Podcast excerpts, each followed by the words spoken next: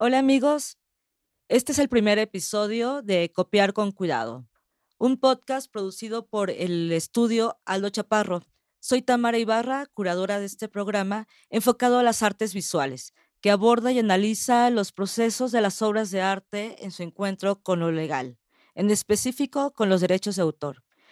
Esto será a través de conversaciones de artistas, curadores, editores, con un abogado especializado en mercado del arte, que será nuestro futuro presentador, Beto Bremerman. Uh. Copiar con cuidado va a estar más centrado en esta primera etapa en artes visuales y, eh, digamos, en varias de las áreas y roles que, que tiene esta, pues, esta escena, o sea, que es como la curaduría, en las ediciones de libros de arte y la producción artística. Este, entonces, por si tienen preguntas sobre otros temas, los iremos abordando en otros episodios. Eh, cuéntanos un poquito de ti, eh, para que quienes todavía no te conocen sepan quién es el que va a estar a cargo de todas las entrevistas y diálogos con los invitados. Hola Tamara, eh, pues soy Alberto Bremerman, soy abogado egresado de la UNAM, de la Facultad de Derecho, y tuve la oportunidad de estudiar mi maestría en la eh, Benjamin N. Cardoso School of Law en la ciudad de Nueva York, en donde me especialicé en el mercado del arte. Ok. Tú generalmente te la pasas trabajando entre México y Estados Unidos. Eh, para irnos ya directo al grano, ¿qué son los derechos de autor y si estos cambian en México y en el norte del continente? Claro que sí. Pues los derechos de autor es un sistema legal que pretende proteger eh, la autoría de todos aquellos creadores que se dedican, valga la redundancia, a la creación de obras artísticas. Y por obras artísticas no nos limitamos a las artes plásticas. Eh, hay distintas disciplinas, eh, distintas expresiones artísticas, literatura, danza, teatro, incluso software, eh, arquitectura y evidentemente todas aquellas eh, prácticas relacionadas a las artes plásticas, eh, el grabado, la escultura, la pintura, ¿no? respecto a que si hay cambios entre el sistema mexicano y el norteamericano, realmente no. actualmente el sistema de derechos de autor y o una diagonal copyright, porque es, eh, son la manera en la que se dice eh, derechos de autor en inglés. Y es totalmente estandarizado. Entonces hay un tratado internacional eh, que tiene ya más de 100 años, que es la Convención de, Berna. En la Convención de Berna se establecieron las reglas básicas del, sistema de derechos de autor, autor actual. Y pues básicamente todos los países que somos parte de ese convenio, somos más de 180, jugamos con las mismas reglas del juego. Ok. Eh, una cosa importante este, que tuvimos en las primeras conversaciones antes de que empezara el podcast y todo eso, cuando estábamos pensando qué era lo que podíamos hacer o cómo platicarlo, eh, en el, con el equipo de Aldo Chaparro y, eh, pues nosotros mencionábamos la cosa del, del plagio, ¿no? La palabra plagio la utilizamos eh, indiscriminadamente en materia autoral para referirnos a todas aquellas copias que se realizan sin autorización, ¿no? Esas nuevas obras que se realizan sin autorización de el titular del derecho de autor. Sin embargo, a mí me incomoda la palabra plagio y esto lo repito mucho en las clases que doy a todos mis estudiantes, es que en la ley federal del derecho de autor mexicana, en ningún lugar encontramos la palabra plagio encontramos la palabra infracciones de derechos de autor. O incluso se puede dar el caso que hay delitos en materia de derechos de autor. Pero insisto mucho a los alumnos que plagio es una palabra que efectivamente se refiere a copiar algo sin autorización, pero que en estricto sentido de la ley en México no existe. De hecho, me da mucho gusto que las nuevas generaciones de artistas son un poco más precavidas, por decirlo de alguna manera, o ya tienen más nociones sobre derechos de autor, sobre infracciones de derechos de autor, y algunos artistas o de emergentes o con carreras más sólidas tienen en mente realizar un proyecto, una nueva pieza, no importa el, el medio, pero identifican que puede haber alguna consideración legal que tengan que tomar en cuenta antes de iniciar el proyecto. Y entonces ya vienen conmigo, analizamos el proyecto y ahí casi casi que doy un diagnóstico legal, ¿no? Oye, esto te va a causar muchos problemas, esto es la manera de, de, o sea, de realizar tu proyecto eh, al menor costo legal posible, digamos, ¿no? Porque en materia de derechos de autor, pues sabemos que hay ciertas limitaciones y excepciones, ¿no? Entonces, habrá momentos en los que podemos utilizar algunos elementos que están protegidos sin autorización, ¿no? Entonces, ese es un formato. Y el, de una manera en la que trabajo con, con artistas. Y el otro momento es cuando vienen eh, los artistas porque ya identificaron que otro artista del mismo medio o distinto ya se apropió o ya hizo un uso no autorizada de sus obras o se dan cuenta que la obra nueva es muy similar a la del cuerpo de obra de este artista o a la práctica de este artista, ¿no? Entonces son como los dos momentos. Uno es eh, para valorar un proyecto, el segundo es para ver cómo podemos mediar una situación ante una mm. posible eh, infracción de derechos de autor. Ok. Este, ¿Qué es lo que se protege de las obras? Pues se protege, se protege todo.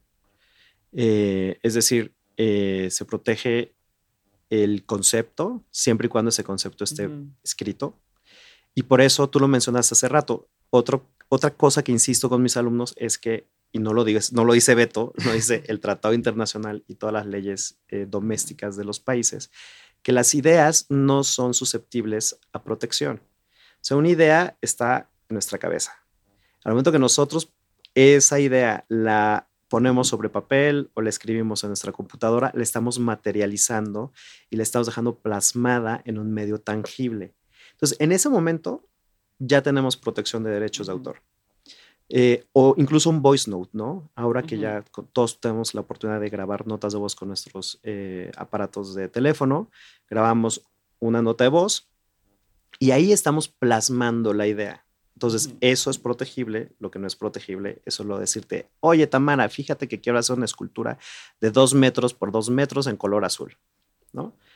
Eso no es protegible. Y una vez que la obra ya está protegida, pues dependiendo la naturaleza de la misma, pues proteger desde el statement del propio artista hasta ya la materialización de ese concepto, ¿no? Pero había algo que tú me comentabas, este, de que aun cuando no hagas la parte legal del registro, o sea, ya la, digamos que la autoría ya es tuya.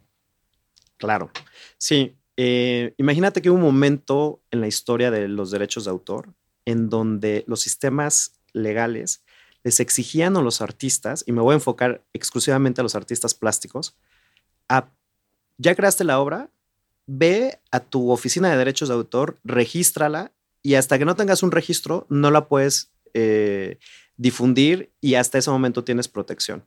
Y si tu artista no vienes haces ese registro y la publicas en registro y alguien más llega y te la apaña, en ese momento el artista no podía hacer nada porque no cumplía con la formalidad del registro. Y, y eso ocurrió en muchísimos países de distintas maneras y evidentemente pues desfavorecía al autor, cuando se supone que el sistema de derechos de autor lo que pretende es proteger a los autores y sus creaciones. Entonces, eh, a nivel internacional, se llegó a un acuerdo en el que se establece que una vez que un autor crea una obra y esa obra es susceptible de materializarse, está en un medio tangible, es medio de es, susceptible de ser reproducida y es original o tiene, como dicen los en Estados Unidos, spark of originality, es decir, una pizca de originalidad. En ese momento, voilà, ya creaste una nueva obra y en ese momento ese autor ya tiene protección de derechos de autor. Entonces, actualmente no es necesario el registro. Sin embargo, sí les recomiendo cuando ya tengan sus obras realizadas o tienen un cuerpo de obra que, sobre todo aquellas que crean que es muy, son muy importantes para ustedes, vayan y regístrenlo. El registro en México se hace en el Instituto Nacional del Derecho de Autor. es muy económico y es realmente un registro muy fácil de obtener, pero es una formalidad.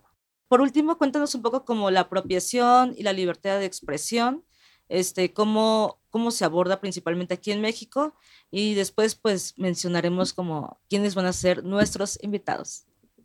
Claro que sí.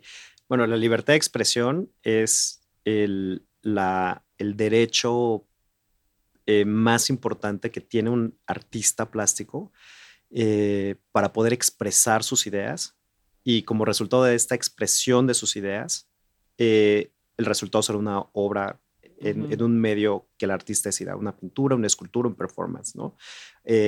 un concierto, ¿no? y la libertad de expresión es un derecho constitucional no es un derecho que encontremos en la ley del derecho de autor, es un derecho constitucional, incluso es un derecho humano. Es un derecho humano, efectivamente, es un derecho universal.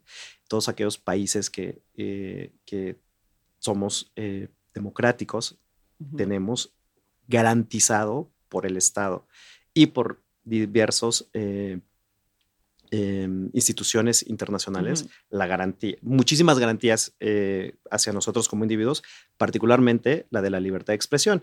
Y gracias a la libertad de expresión es que un artista puede eh, hacer una declaración contra el gobierno, puede hacer este, polémicas económicas, criticar este, la sociedad, criticar el sistema económico, el sistema político, sin que eso realmente va a traer una... Incluso los símbolos patrios.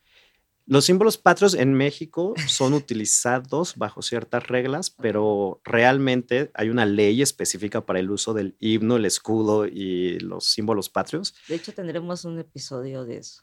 Exactamente. y eso se cuece aparte, pero en México no es de facto que un artista pueda utilizar estos elementos e integrarlos en su, en su obra, ¿no? Pero vaya, o sea, siempre, insisto, siempre hay excepciones. Em, y respecto a la apropiación, pues este es el tema que en las artes plásticas más todo el mundo comenta y es, es que no, yo puedo utilizar esto sin permiso, yo puedo hacer aquello sin permiso, yo puedo hacer como la interpretación y la reinterpretación y un nuevo ready-made y, en fin, claro que se puede hacer, pero hay que entender que apropiación tiene dos connotaciones distintas, ¿no? Si, yo como abogado hablo de apropiación, probablemente quiero ver o hacer ver que hay ese plagio, pensemos, ¿no? Esa, ese uso indebido de la, de, la obra, ¿no? Una infracción de derechos de autor. Pero en las artes plásticas, si hablamos de apropiación, estamos hablando de una cuestión realmente eh, de un movimiento estético que se origina, vaya, desde Duchamp, ¿no? Y que, que, cuestiona justamente temas de autoría y los lleva a otro nivel. Entonces, la apropiación ya como práctica estética es distinto a lo que podemos entender como apropiación en términos legales, ¿no? Entonces, para eso, justo, es, me, gusta que has puesto este, este, tema porque ya para hablar de nuestros invitados en los próximos episodios, vamos a tener al artista Marek Wolfried, justo cuya práctica se, se, tiene una base muy importante en el entendimiento de la apropiación y de la autoría eh, cuestiona mucho la autoría. Luego vamos a tener eh, otros artistas como Carlos A. Morales. Eh, vamos a, tener la oportunidad de platicar también con una editora, con Sarah Schulz. En fin, creo que copiar con cuidado va a ser este podcast que nos permitirá enterarnos de algunas situaciones, de algunas cosas bastante particulares que vamos a escuchar de viva voz de nuestros invitados y que se complementarán con alguna eh, comentario puntual en materia de derechos de autor. Sí, y a mí también me parece importante como que la gente que no está tan vinculada, por ejemplo, a todos los procesos en los que están inmersos los artistas, ¿no? Que la gente cree que nada más están en sus estudios y de ahí salen directo a las galerías, a las exposiciones, a las ventas, pero también siempre hay una serie de agentes vinculados como curadores, abogados, este, dealers, etcétera. Entonces, como entender que hay unos procesos que no siempre son visibles ¿no? En el caso de Marek, sí es un proceso siempre visible en hasta su obra, pero en los demás generalmente son procesos que se quedan como en la historia, en la anécdota personal de lo que no debió hacerse o sí debió hacerse, pero con más cuidado, ¿no? Entonces, eh, pues estoy muy contenta de, de que vayas a participar con nosotros, de aprender de ti, porque pues esto va a ser como un intensivo con Beto Bremerman. Ah, muchas gracias y no se olviden de escuchar el siguiente episodio y tampoco se olviden de siempre copiar con cuidado. Gracias a todos. Gracias, Beto. Bye. Copiar con cuidado. Podcast de anécdotas artísticas de los derechos de autor, producido por Aldo Chaparro Estudios.